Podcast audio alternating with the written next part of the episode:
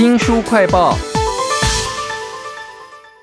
白雪公主、灰姑娘这些迪士尼的人物啊，都来自于格林童话。其实这是民间的传说哦，他们原本不是普遍级的，里头的情节啊有杀人、虐待跟残酷。在这一集新书快报，请大家抛开这些格林童话可爱的刻板印象，我们来欣赏很特别的雕塑摄影集。这是由澳洲华裔的知名艺术家陈志勇为格林童话所创作的《白骨在歌唱》，请到了格林出版的杨彩珍。彩珍你好，主持人好，各位听众大家好。这本书啊，每一页都有格林童话的文字，搭配陈志勇的雕塑摄影。其中有一个格林童话的故事，其实我不太熟，它叫做牛皮靴。在照片当中呢，有一堆人物的雕像，他们围绕着桌子，每一个人的脸都只有一张很大的嘴，非常的诡异哦。看文字就懂了，原来这故事是讲说这群强盗呢，他们被变成了石头。那除了这一幅雕塑摄影，还有哪一幅让你觉得有强烈的视觉冲击呢？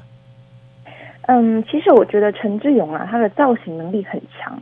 所以其实有很多意想不到的造型，都会让观众觉得哇，有点视觉冲击，或是说有一种耳目一新的感觉。那我个人觉得，像《魔法莴苣》这件作品就是一个很好的例子。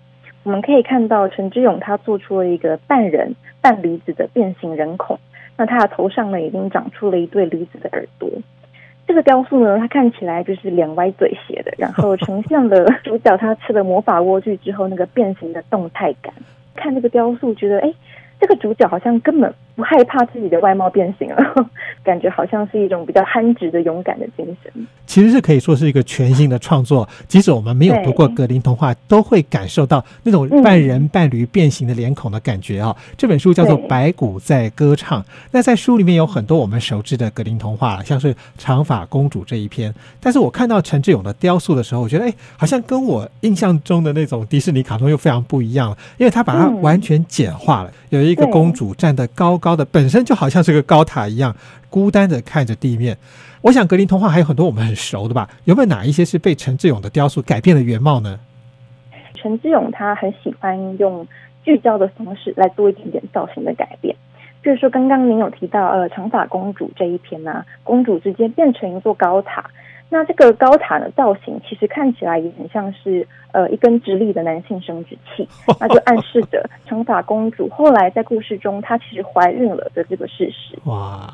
那譬如说白雪公主这个故事呢，它要彰显就是后母的嫉妒，嫉妒呢这种棘手的人性，它要怎么呈现呢？陈志勇他就做了一个红彤彤的雕像，那下巴非常非常的尖锐刻薄，然后也可以感受到他正在咬牙切齿。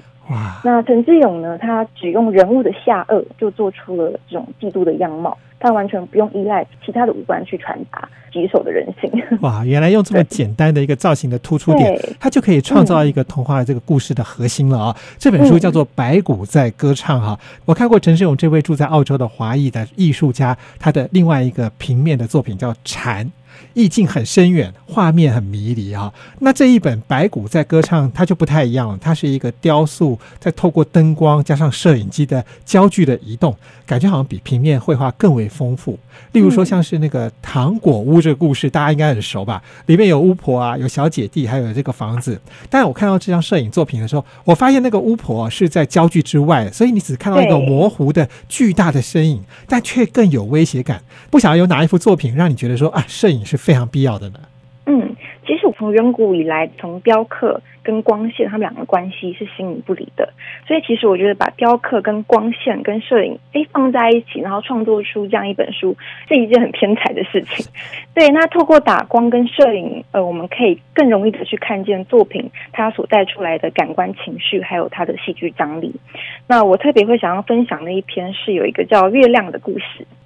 那这篇故事它其实不太有名，但它我觉得很有趣的是，呈现了古代人对月亮的这种天真的想象，还有人类对起死回生的这种渴望。以前的人还是想象说阴间的生活大概是什么样子，就其实有一种 蛮黑色幽默的幻想。那这件作品呢，它有一颗月亮挂在最上面，那透过打光呢，它就很自然的呈现了所谓的亮面跟阴暗面。那似乎就可以象征说，哎，生命的存在跟消失这件事情。是。那如果今天读格林童话，我没有看这一本书，我只看文字，感觉到说，哦，古人的想法蛮天真、蛮有趣的。但如果看到了雕塑跟摄影的结合，其实我会去进一步的思考到，哎，光线所带出来的意义是什么？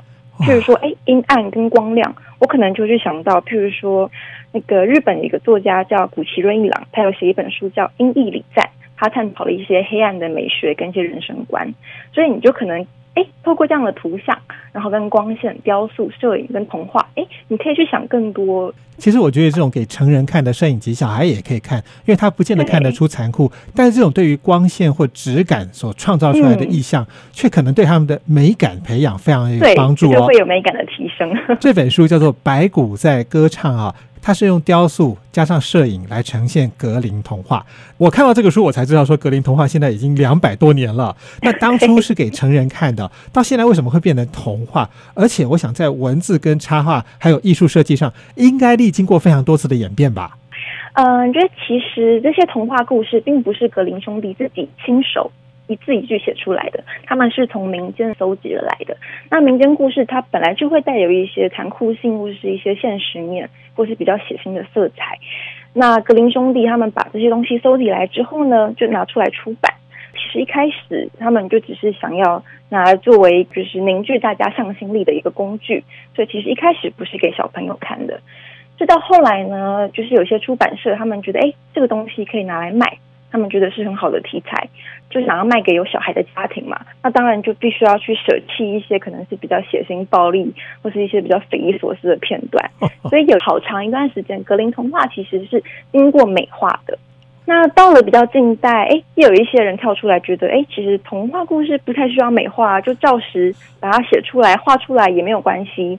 后来又慢慢的回归到，就是它会呈现一些人性的恐怖面或是一些残酷面。我觉得陈志勇他带给我们的是一种多元的冲击，因为他有的是很残酷、很恶心的，但是也有非常诗意的创作哦。其中有一个故事叫《小姐弟》啊，可怜的弟弟变成了动物，然后姐姐抱着他，在雕像当中，这两个人的身体造型都。都非常的简单，但我觉得最注意的是他的脸部有点像原始人雕刻出来那个样子，就是又大又平的脸，然后细细的眼睛线条，让我很想去找那个原本这个小姐弟的故事来看。那在这么多的雕像摄影当中，有没有哪一个摄影作品会激发你想要去找原始的故事来看呢？呃，有一篇叫《猫和老鼠合伙》。这个故事就我就看得蛮仔细的，因为它就会让你发现说，走在江湖上啊，其实很多人是没有道义的。那陈继勇他在这一个篇章，他特别截取了。这个世界就是这样，就八个字来做故事的结尾，非常跳痛。但哎，好像想想，哎，也的确没错啊。我看到这篇故事，那个老鼠帮猫做了这么多的事，最后被猫吞下肚之后，我就突然想到，好像寓言故事一样啊。这本书叫做《白骨在歌唱》哦，是一个住在澳洲的华裔的艺术家所创作出来的雕塑，然后他用摄影去拍的。因为他是华裔的艺术家，所以我特别注意到。